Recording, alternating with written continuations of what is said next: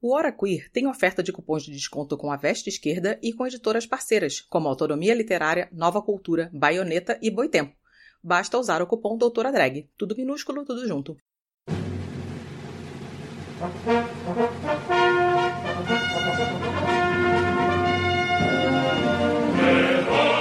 Você sabia que o podcast Hora Queer tem um spin-off chamado Doutora Drag? Então corre lá no YouTube e se inscreve também no canal youtube.com barra Doutora Drag. Lembre-se de seguir arroba Dimitra Vulcana e Hora Queer em todas as redes.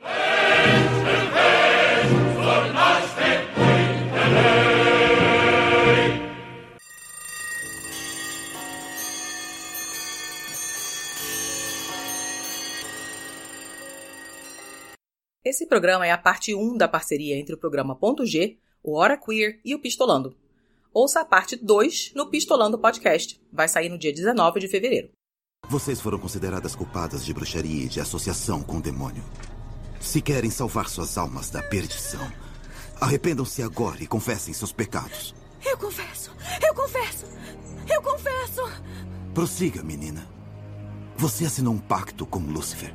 Sim, eu assinei um pacto, eu confesso! Por favor, eu imploro, tenha piedade de mim! Eu fiz ungüentos por dinheiro, mas era só banha de porco, eu juro, não bruxaria. Padre, você vai queimar no inferno.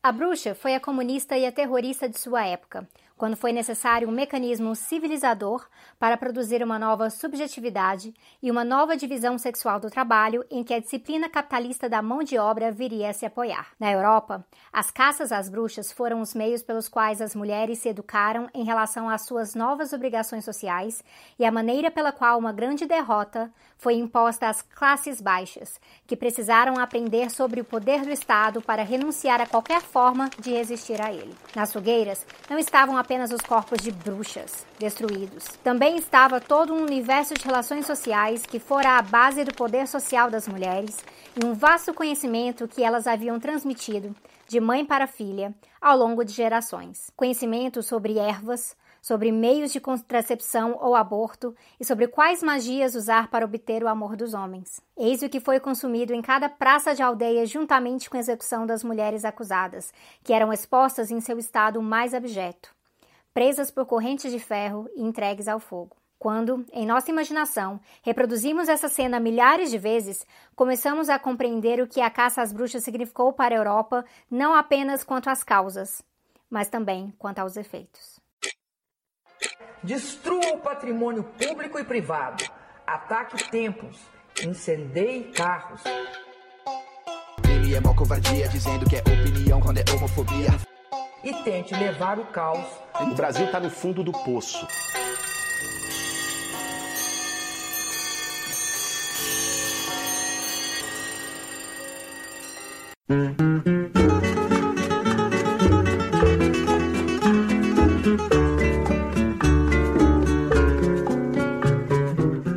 HQ da Vida agora é Hora Queer, o seu podcast feito por LGBTs com recorte anticapitalista, feminista, interseccional, antirracista e marxista.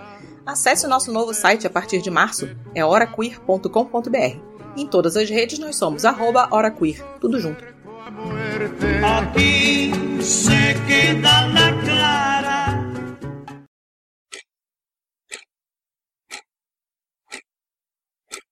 Estamos aqui com Sabrina Fernandes. Oi, sou eu, sou eu que tô aqui. Faz um tempo que eu também não gravo podcast, então eu tô meio perdida. Mas finalmente eu vim aqui pro HQ da vida e eu tô aqui com pistolando, com ponto G, tá muito lindo hoje. Então, gente, nós estamos fazendo uma baguncinha aqui hoje. Tem muito tempo que a gente não grava podcast, então por isso que eu já comecei assim, com essa emoção. É, Letícia... Oh, fale por você. Letícia Dacker, cinco horas à frente de nós lá na Itália. Então, quatro, quatro. Quatro horas na à frente. Caraca, então, é madrugada. Boa noite, boa noite Brasil. boa madrugada, Itália. Exatamente, é isso aí mesmo. Olá! Estou aqui representando o Pistolando e com sono, mas estamos aí. Beatriz Santos, minha colega de banco. Olá, pessoal. Eu só queria dizer que se hoje a gente não tivesse aqui pela baderna, nem estaria aqui. E minha queridíssima Karine. Oi, pessoal, eu aqui de novo, mais uma vez. É, Karine, a gente tá, está faltando só formalizar a entrada eu dela. Acho. Já não vejo para onde ela ir mais. Gente, olha só. É, para quem não me conhece, eu sou Dimitra Vulcana. Comecei esse podcast, era chamado com um boy chamado Danilo Carreiro. Mas, enfim, decidi ser Dimitra Vulcana também em podcast. Por que não? É bom que eu não preciso fazer make, nem colocar cílios, nem nada. Vamos direto ao assunto. O programa de hoje a gente vai gravar sobre mulheres e a caça às bruxas. Bom, Mulheres e Caça às Bruxas é o título de um dos livros da Silvia Federici, o mais recente a ser lançado no Brasil. É, foi lançado fora no ano passado. Eu cheguei e tive o privilégio de pegar ele em primeira mão, em inglês. E é um livro em que a Silvia, na verdade, tem vários ensaios não é, não é como o Caliban e a Bruxa, mas próximo de O Ponto Zero da Revolução, né? Então são vários ensaios que conversam em si através de uma temática, mas a Silvia ela é muito conhecida por essa temática de estudar a questão da caça às bruxas, da figura das bruxas e, de certa forma, também a metáfora através das bruxas, né? E aí, a, quando ela veio no Brasil esse ano, foi super legal, a gente consegui, eu participei de mesa com ela, fiz entrevista com ela, e, mas é bom bom sempre mencionar que a Silvia não, não é assim, não, não, é um trabalho só dela. Ela não é a única pessoa tratando da questão da caça às bruxas. É, já faz um bom tempo que muitas historiadoras têm tratando dessa, vem tratando dessa temática, mas eu acho que o que chama muito a atenção de como a Silvia Federici tem trabalhado com isso é bem essa questão geral de que ela trata do capitalismo, da relação material, de por que, que mulheres acab acabaram sendo super criminalizadas a partir desse processo e como isso ocorre até hoje. Então é toda uma, uma discussão que não é somente do passado, ela também é uma discussão de hoje. E para mim isso tem tudo a ver com muito do meu trabalho também, né? Falando de materialismo histórico, né? Compreender como que o que a gente vê hoje é herdado das questões do passado, das condições do passado. Então, o machismo, o patriarcado, é, como as mulheres são empurradas para o trabalho doméstico, como que quando as mulheres se juntam, isso gera um pânico moral na sociedade, seja um pânico moral de cunho religioso ou de um cunho ah, diretamente político institucional, mas ele existe e isso não é de agora. Então, quando a Silvia está ah, tratando da questão, da questão da imagem da bruxa, da figura da bruxa, da função da bruxa, dessas mulheres ah, dos séculos 16, século 17 e como elas foram perseguidas, a gente vai encontrar vários paralelos hoje. Então, eu acho que assim é uma introduçãozinha para a gente abrir essa conversa. Uma geração de mulheres múltiplas e muitas. Pretas, brancas, indígenas, lésbicas, trans, putas e bruxas. Combatíveis.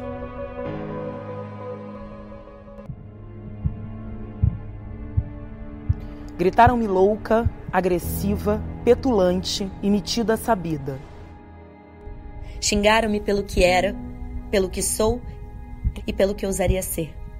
Entregaram-me de bandeja ao escárnio, ao medo e à renúncia.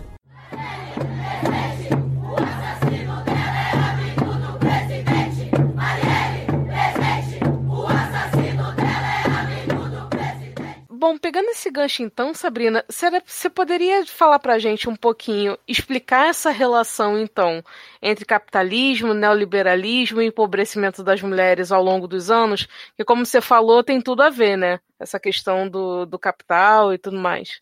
Nossa, tem materialismo histórico também, né? Sim, é isso. Assim, não tem um podcast com a Sabrina se a gente voltar para o marxismo, né? Não tem escapatória. Mas uh, uma questão muito importante para a gente olhar para isso é a questão do trabalho questão da função da mulher. Então, quem que era a bruxa no passado, né? Qual que é aquela figura central da bruxa que aí a gente vai ver é, sendo retratada em, em, filmes, em livros e tudo mais, mas que existiu especificamente. Era uma curandeira, né? Uma mulher que tinha conhecimentos que iam contra aqueles conhecimentos normalmente centralizados na figura do homem, na sua comunidade, na sociedade em geral, às vezes no Estado, na monarquia.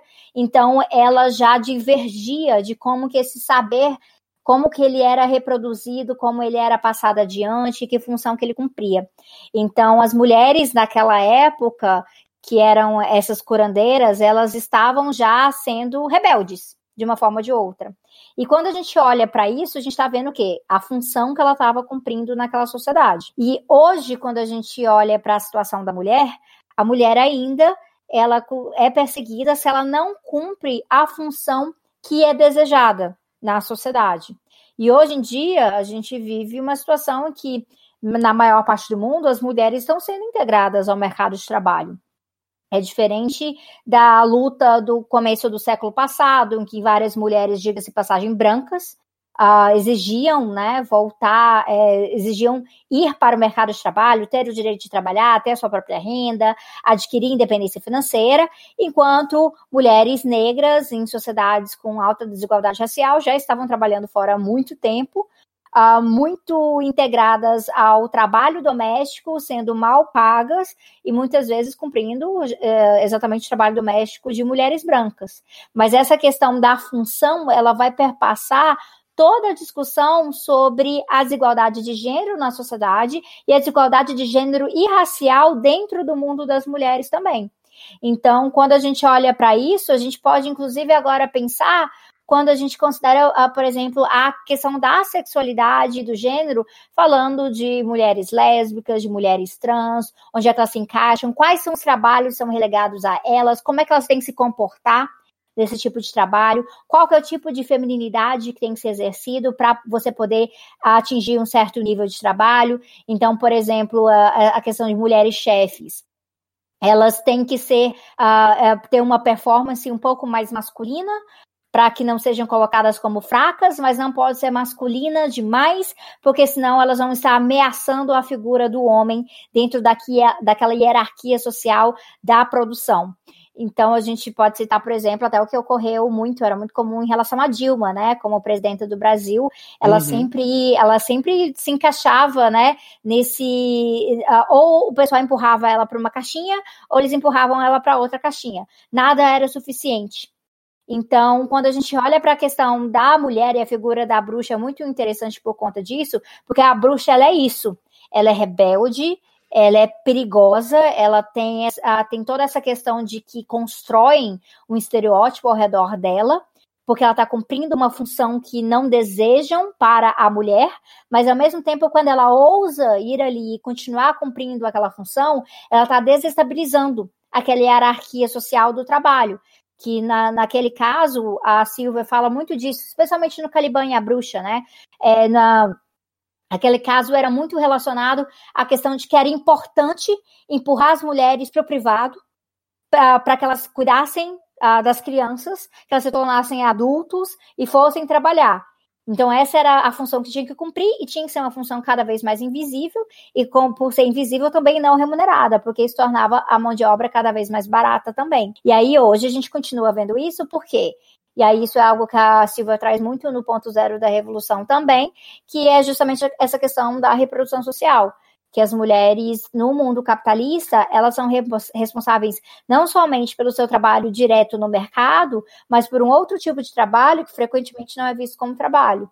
E aí, quando elas revelam isso e fazem demandas em relação a isso, então demandas de paridade eh, salarial, demandas de igualdade no trabalho, demandas contra a violência, demandas uh, contra o machismo, elas são consideradas, né, a bruxas perigosas. A Silvia fala disso, né, que uh, poucas décadas atrás as mulheres já estavam uh, buscando trazer isso até para suas próprias manifestações. Então, desde aquela situação de ó, tremei, as, as bruxas voltaram, a situação que a gente diz muito aqui no Brasil, quando a gente faz manifestação feminista, é falar que nós somos as netas das bruxas que vocês não conseguiram queimar. Então, isso hum. é muito poderoso. São mulheres, mães e filhas, erguidas pela luta feminista. As rosas da resistência nascem do asfalto. A gente recebe rosa, mas a gente vai estar com o punho cerrado também, falando do nosso lugar de vida e resistência contra os mandos e desmandos que afetam as nossas vidas.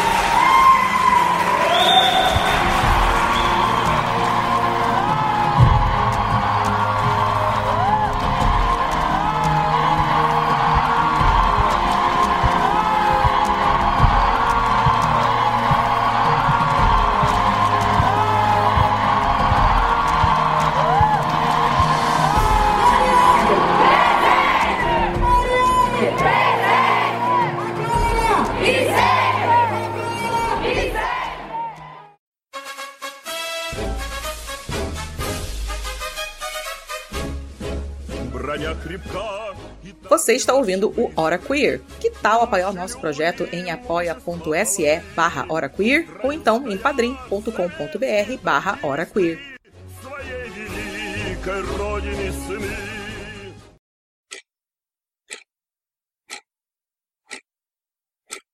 Eu não sei ainda é, a treta direito onde ela se fundamenta, mas eu sei que entre historiadores existe várias alas de historiadores que eles meio que não levam muito em conta a, o método que a Silvia usa. Praticamente não vai é, querer seguir o materialismo histórico dialético, que é um método que aquele cara chamado Marx, inclusive tem um glossário aí da Sabrina que chama é, M de materialismo histórico, e aí já fica a indicação para vocês irem lá no vídeo assistirem para entender que é um método de como a gente pode fazer a análise da realidade. Então a Silvia ela vem, meio que pega por aí. É, é, a questão assim, existe dentro do próprio marxismo aí eu tô falando do marxismo em geral, não do, do feminismo marxista, existem algumas pessoas que têm um certo preconceito com a metodologia da Silvia, porque uhum. ela, além de trazer todo um embasamento do materialismo histórico, ela também bebe de outras fontes. Então a gente vai ver que ela bebe na fonte do Foucault, mas aí ela também tra uhum. traça uma crítica ao Foucault, e ela tem um, ela, eu acredito, uh, um argumento meu, e eu já vi esse argumento uh, feito por outras feministas marxistas, que ela pega um pouco pesado demais com Marx. Uh, hum. Porque ela tem umas críticas ao Marx sobre o Marx ter apresentado ou não a questão de gênero, o quanto ele realmente considerou as mulheres em relação a isso, mas eu acho que se Marx não é um profeta, se na verdade ele nos apresenta um método, ele também não. Uh, uma sensibilidade que não era comum na sua realidade na época, seria até meio anacrônico ele ter uma super ultra sensibilidade naquilo uhum. ali. Então, assim, é o nosso papel como feministas marxistas reconhecer as limitações da discussão de gênero dentro da obra marxiana, a obra de Marx e de Engels, e até Engels tem bastante a acrescentar sobre isso, né? A gente uhum. é, voltando ali a origem da, da família, da propriedade privada, a gente tem toda uma discussão interessante a ser feita sobre isso. Mas é o nosso papel nós sermos as sujeitas políticas, as protagonistas, as intelectuais a levarem isso adiante. E aí, por conta disso, o feminismo marxista possui o que a gente chama de teoria da reprodução social. A Titi Bhattacharya, né, que escreveu ali o, o manifesto uh, junto com a Tintiarusa, Nancy Fraser, do Feminismo para os 99%, ela tem inclusive um artigo muito bom sobre isso, já indiquei, eu tenho, eu tenho um vídeo também sobre R de produção social, e aí dá para entender como a obra da Silvia, apesar de muitas vezes ela não estar tá utilizando a mesma narrativa especificamente, porque o feminismo marxista é até mais recente do que a própria obra da, da Silvia, a Silvia é uma das pioneiras, né? Ah, o que a gente vai ver é que a partir disso tem uma teoria muito consolidada. E quando esse preconceito dentro do marxismo geral ele surge, é porque há sim uma teimosia muito forte em não reconhecer o quanto que a questão de gênero, a questão das mulheres é totalmente entrelaçada com o surgimento do capitalismo e com a manutenção do capitalismo como um sistema de acumulação que gera precariedade geral e que explora pessoas de formas diferentes e que não é possível derrubar o capitalismo sem a gente estar engajando as mulheres.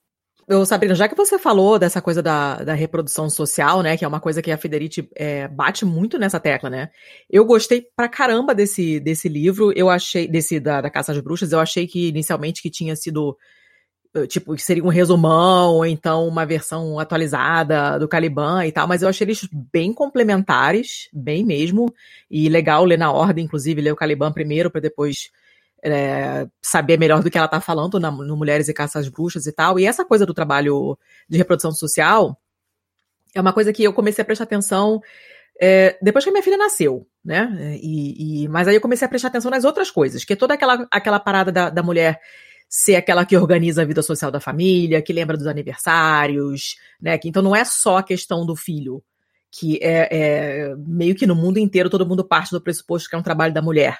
Mas eu comecei a observar como também outras coisas acabam sendo dadas como trabalho da mulher e, e, e, ninguém se preocupa com isso, ninguém se preocupa com o aniversário de ninguém, com presente de coisa nenhuma, com a comida que tem que comprar, é, com o fulano de tal que pediu para marcar um horário não sei o que, e marca médico, e dentista, e não sei o que lá. E isso eu fui percebendo depois, mas só fui organizar bem na minha cabeça depois que eu comecei a ler mais coisas desse tipo.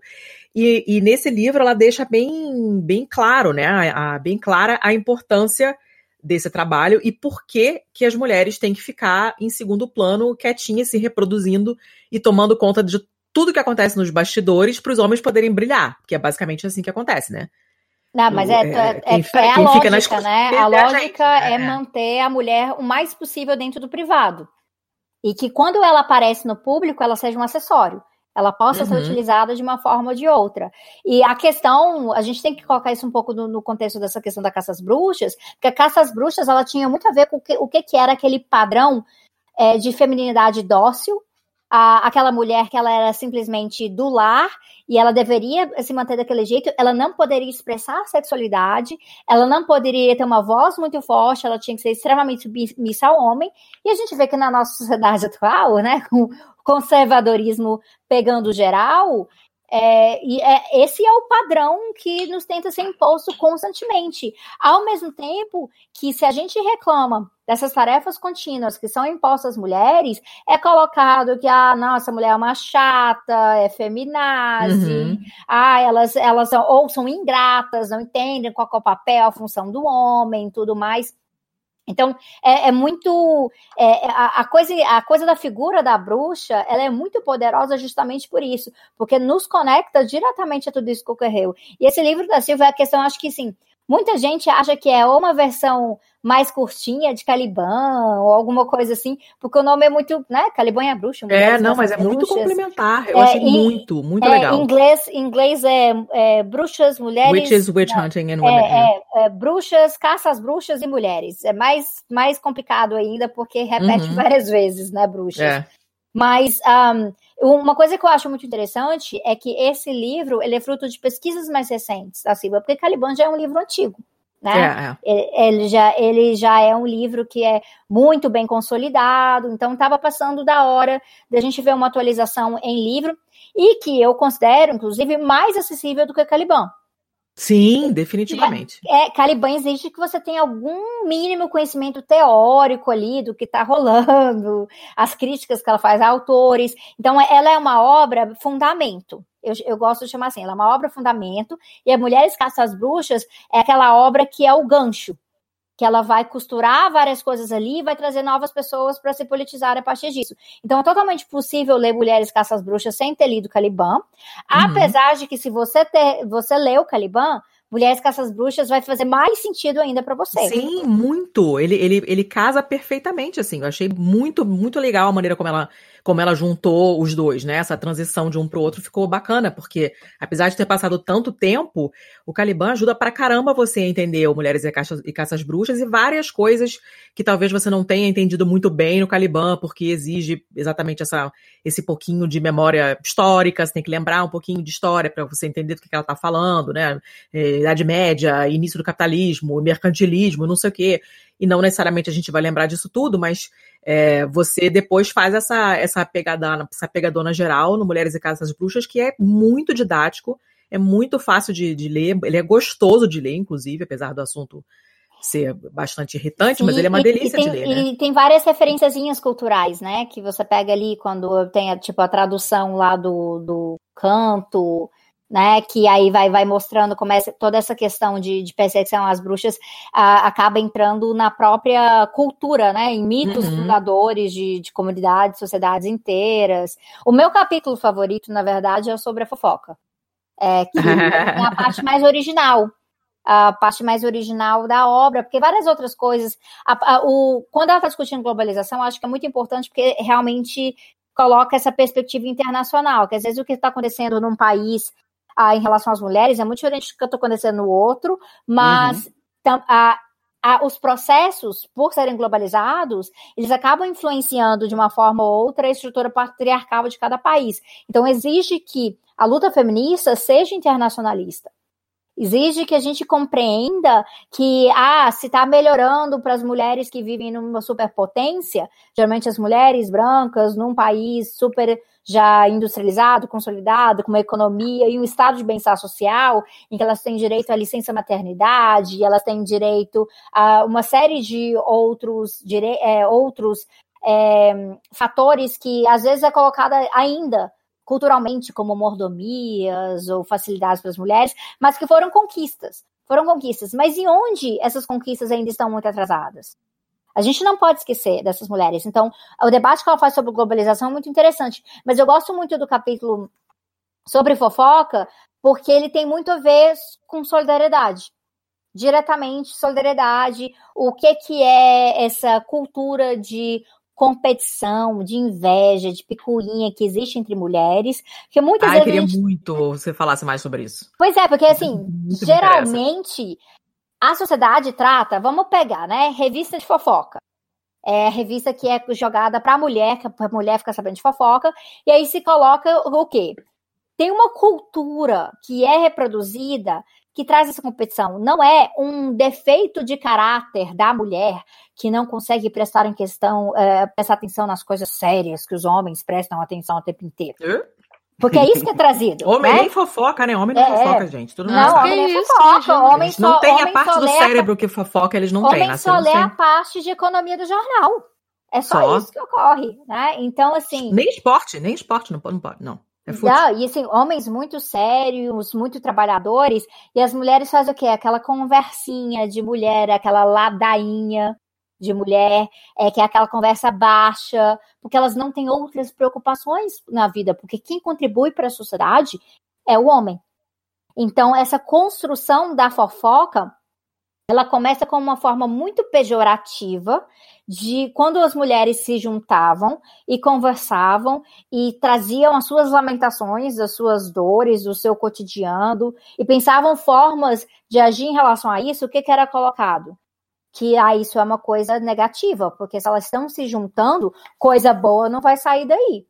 Não vai sair daí. E aí a, a ela vai, inclusive, é, tratar que como assim, no começo não era visto como uma coisa negativa, mas começaram a tratar como uma coisa negativa, porque se, de, se sai de um ponto em que as mulheres eram amigas, né? O termo gossip era sobre amizade de mulheres. Mas você traz no ponto que essa amizade de mulheres está apresentando uma ameaça ao status quo, você culturalmente você tem que modificar isso. E, é, e para mim é super interessante, né? Porque antigamente era, era algo natural. Era assim, ah, a gente quer estar aqui. Ela vai contando a história de como vai ter nesses espaços que as mulheres sentavam, bebiam juntas e tudo mais, para poder estar ali longe dos maridos, ter um tempo para elas. Inclusive, a gente pode dizer que o lugar da mulher era no bar, né? Era na taverna. O lugar Tomando da vinho. mulher era na taverna. Era isso. Ela E sentava. tinha o, lance da, tinha o lance da coesão social também, né, Sabrina, que ela fala. Porque como as comunidades eram menores, você saber da vida dos outros é, é, é- é uma, é uma forma de se proteger também, né? De proteger a sua própria comunidade. Proteger né? a Quando- quando é um comunidade. É, você tem que saber com quem que você está lidando, né? Não, e, inclusive buscar formas de dar apoio, né? Porque o que Uhum. saía muito daquilo ali, ela vai falar, eram formas de cooperação da- com as Uhum. mulheres. Se uma estava passando dificuldade, a outra ia lá e ajudava. Então era uma forma já que o Estado não estava nem ali, que não tinha uma rede comunitária ah, que era oficialmente reconhecida para cuidar, por exemplo, de questões de reprodução social, as mulheres quando elas se encontravam, elas conseguiam identificar o que estava faltando uma para outra. Então aqui a gente vai costurar junta. Ah, então aqui a gente vai, ó, uma delas está grávida, a gente vai estar tá junta ali para dar apoio naquele momento. Então era ali que saía e, é, essa questão super poderosa da organização das mulheres. E algo que a Silvia vai enfatizar em vários outros espaços. O que a gente quer, por exemplo, não, não é essa questão de, ah, então tá, eu quero me libertar do trabalho doméstico. Aí uma mulher mais privilegiada na hierarquia de classe, o que, que ela acontece? Ela, ela vai e passa esse trabalho para outra mulher fazer. Uhum. O que a gente quer não é isso. O que a gente quer é que a gente possa externalizar esse tipo de trabalho para que ele vire um trabalho público, seja através da comunidade, através do Estado, em estágios diferentes de envolvimento da sociedade humana. E a questão da fofoca, quando ela, né, ela faz todo esse apanhado disso, é que ela já mostrava ali como as mulheres estavam costurando o tecido social uma da outra o tempo inteiro. Mas isso acaba se tornando algo extremamente perigoso, principalmente a partir do século XVI, porque eles começam a ter essas caricaturas exageradas da figura das mulheres, então, assim, principalmente as mulheres de classe mais baixa, então se elas estão lá, elas estão nesses lugares, elas estão juntas, elas estão bebendo, olha só que absurdo, elas estão fazendo baderna, né? Então, no, nesse, no Brasil de hoje, diria que as mulheres estavam fazendo balbúrdia. E é isso. é, essa é a realidade. E quando Bela a tá... recatada em Dubá, né? É, era absurdo, era absurdo. E nada de recatada, né? Na verdade. Então, o que a gente vai olhar para isso é que eles nos colocam estereótipos, eles nos colocam termos para que a gente tenha medo de agir, para que a gente se coloque é, como, como dondoquinhas, que essa é a função, a gente não pode ter voz, tem que pilotar fogão, e é tudo isso. E se as mulheres se juntam, elas vão acabar fazendo mais, muito mais uh, que isso. Então é muito necessário plantar discórdia entre mulheres. E aí a gente vai ver como resultado disso as próprias mulheres reproduzindo essa armadilha competindo umas com as outras, achando que o problema é uma outra, e é por isso que é muito importante a gente estar tá combatendo isso com a questão da solidariedade política.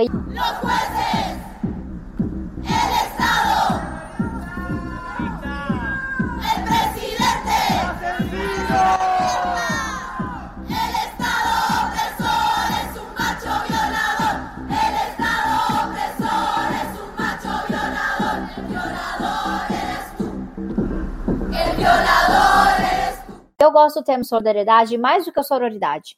Porque a sororidade ele traz à mente muito uma questão do afeto. Então eu vou ter um afeto com essas outras uhum. mulheres aqui, e é por isso que a gente vai estar uma com as outras, vai prestar apoio uma com a outra.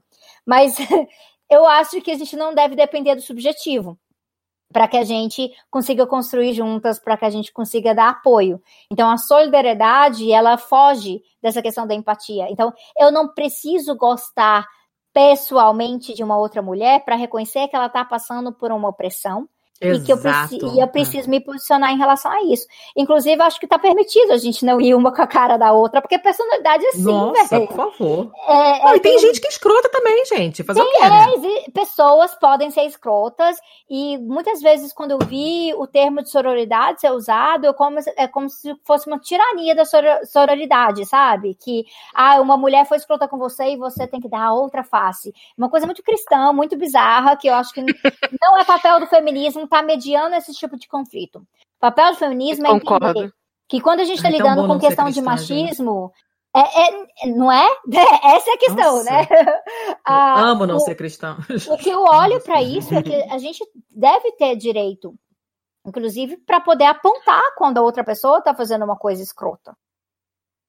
É isso. Com certeza é. que acontece muito. Muitas pessoas realmente confundem essa questão e acham que sororidade é isso. Mesmo que você esteja fazendo uma besteira gigantesca, você, como é mulher, eu tenho que te apoiar incondicionalmente. Não é assim.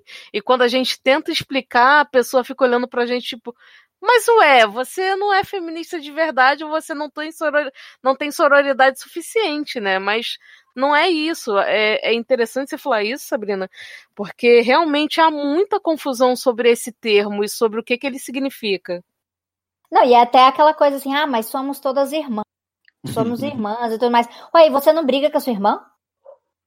Não, não, existem diferenças. A gente desce é, o cacete, mas ninguém mexe. É, mas essa, Só a gente pode coisa, reclamar, né? Essa coisa, é uma romantização da relação entre mulheres. E não era sobre Sim. isso. Então, assim, quando a Silva volta a isso, a gente viu que essa relação entre as mulheres, a gente pode imaginar que nessa taverna rolava um vinho e é, também rolava muita confusão em relação a isso. Mas a questão é o que? A gente se mantém informada sobre a vida uma da outra, a gente sabe o que está acontecendo na comunidade, a gente gera redes de resiliência, redes de apoio, e assim a gente consegue se fortalecer.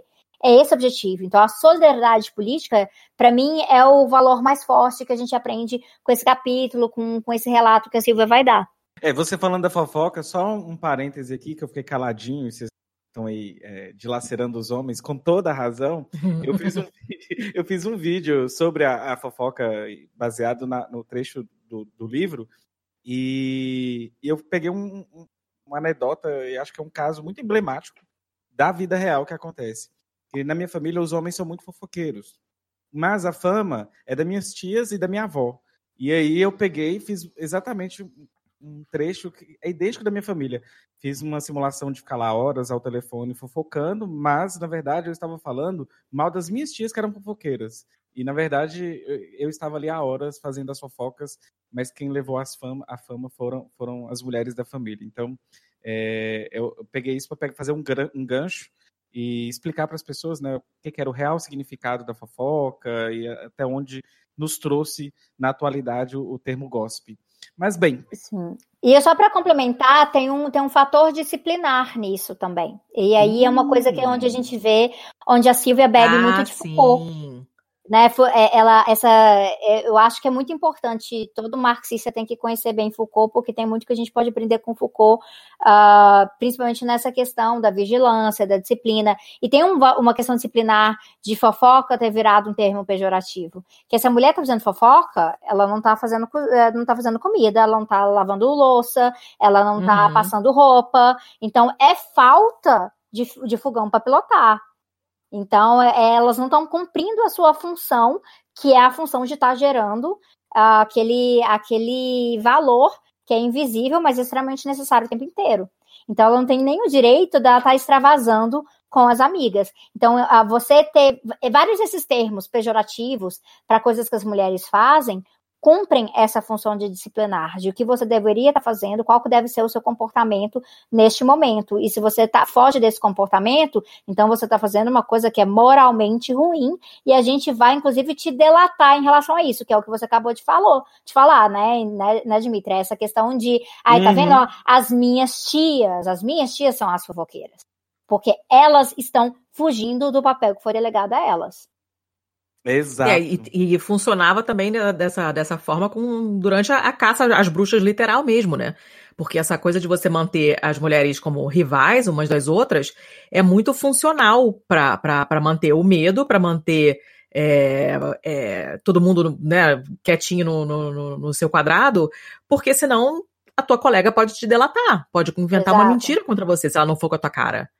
Né? A partir do momento em que você quebra essas relações sociais de alguma forma e você faz com que as mulheres se enxerguem todas como rivais umas das outras, é muito fácil você é, fazer com que uma passe a perna na outra, né?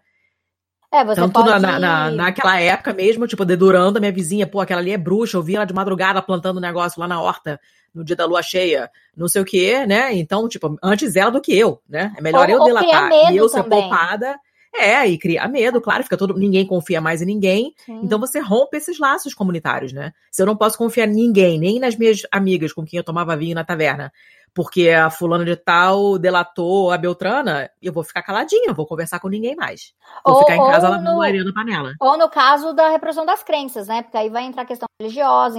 Então eu não posso confiar na fulana, porque a fulana pode jogar um feitiço contra mim. E aí você quebra uma relação dessa maneira, porque isso vai gerando o quê? Isolamento. Você vai isolando essas mulheres que cumpriam uma função muito importante e, e isolando, elas vão perdendo o seu ganha-pão, elas vão tendo que, às vezes, migrar de cidade para cidade. Se migra, a dificuldade é maior ainda. E isso uhum. é algo que ocorre até hoje. E a gente pode falar de várias figuras. Eu acho que é um negócio que é muito. que, assim, eu queria mencionar, porque é algo que eu enfrento muito uh, nessa discussão, é que teve uma época que e eu nunca compreendi como é que isso se deu. Mas teve uma época que eu vi pessoas tentando usar a Silvia Federici para falar é, contra a organização de, trabalhador, de trabalhadoras sexuais. Nossa, que era algo... também. É, então, assim, várias feministas radicais que eram excludentes do, da, do debate das trabalhadoras sexuais, utilizando Silvia Federici. E eu falava, gente, como é que isso está acontecendo? Isso não faz o menor sentido. Não faz, não Imagina faz a foto da Monique Prada e a, a Federici se encontrando, toda felizinha.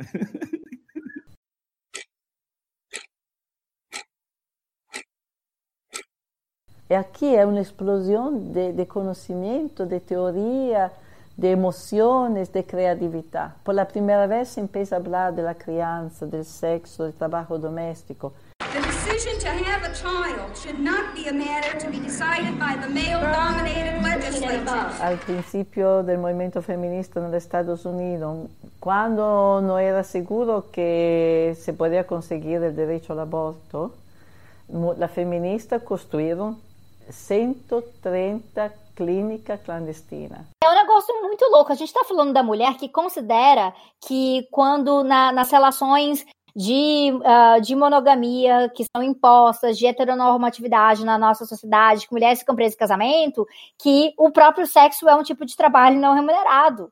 É a mulher que organizou né, movimentos de greve por trabalho de greve das mulheres por questão do trabalho doméstico, pedindo, pedindo salário para trabalho doméstico. A mulher que fala que todo aborto é um acidente de trabalho. E o pessoal usando, assim, tentando usar a Silvia Federici para falar contra a organização de trabalhadoras sexuais. Sendo que qual que é uma enorme figura da bruxa na sociedade hoje? A prostituta. Ela ela ameaça a sua família, ela é suja, é ela de lares, é. é, ela é a grande vilã da história, a gente tem que ter medo dela e assim, e coisas que são consideradas ruins são associadas à figura dela diretamente. Ou que ela vale menos, a vida dela vale menos a ponto que quantas quantas trabalhadoras sexuais uh, são maltratadas, são assassinadas, e a sociedade simplesmente não liga. E aí tem a, rea, a, reação desse pessoal que se fala que assim, ah, é abolicionista da prostituição. E aí o primeiro erro central tá aí porque assim, eu que sou marxista, abolição para mim, mim significa outra coisa, significa algo deixar de ser necessário, ser superado. Enquanto mulheres uh, estão sendo tratadas dessa maneira, inclusive elas não tendo voz ou não sendo Uh, capazes de se auto-organizarem, então nada aí vai ser superado. Então, o nosso trabalho deve ser outro é, de reconhecimento de direitos, para que elas possam ter autonomia e fazer a sua luta em relação a isso. Inclusive, a gente está tentando trazer um livro para o Brasil agora, já dando um spoiler, que é o livro de Revolting Prostitutes, que vai chegar no Brasil.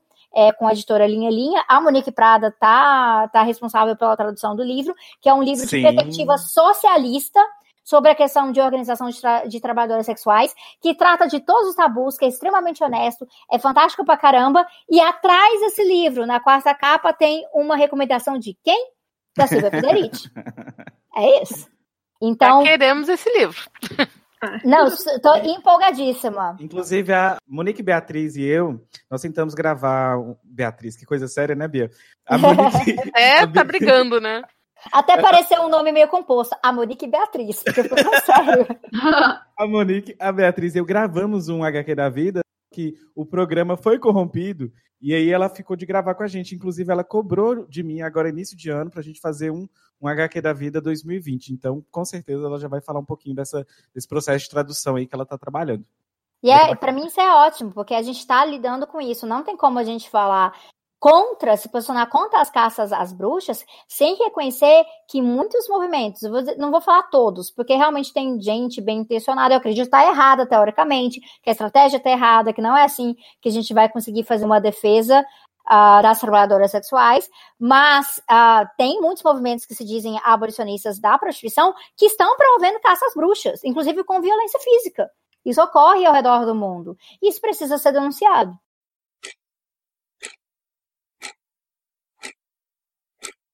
Então, naquele período, muitas mulheres, e nem todos os períodos, partiam para duas possibilidades, o casamento e a prostituição. Então, a gente tem um, uma repressão brutal à prostituição desde sempre. E, e, por quê? Porque a prostituição não, não, não fecha com aquele padrão reprodução de operários para o capitalismo mesmo. Né? Porque o filho da puta, ele existe, mas ele é sempre desde é, é o pior palavrão do mundo. é estigmatizado desde sempre. Esse programa é a parte 1 da parceria entre o programa Ponto G, o Hora Queer e o Pistolando. Ouça a parte 2 no Pistolando Podcast. Vai sair no dia 19 de fevereiro.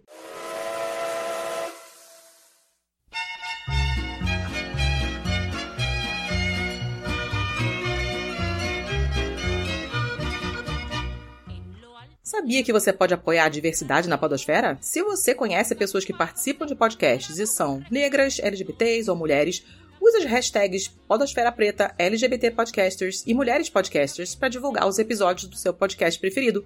O Hora Queer apoia a diversidade na podosfera. Apoia você também. O Brasil está no fundo do poço.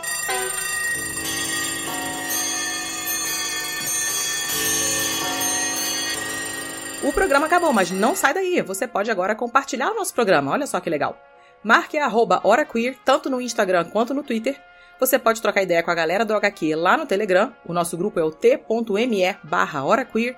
Você pode estrelar a gente no iTunes, pode assinar o nosso feed e até mesmo contar para o coleguinha que nós estamos tanto no Spotify quanto no Deezer e em todos os outros agregadores. Não é só close, é lutar.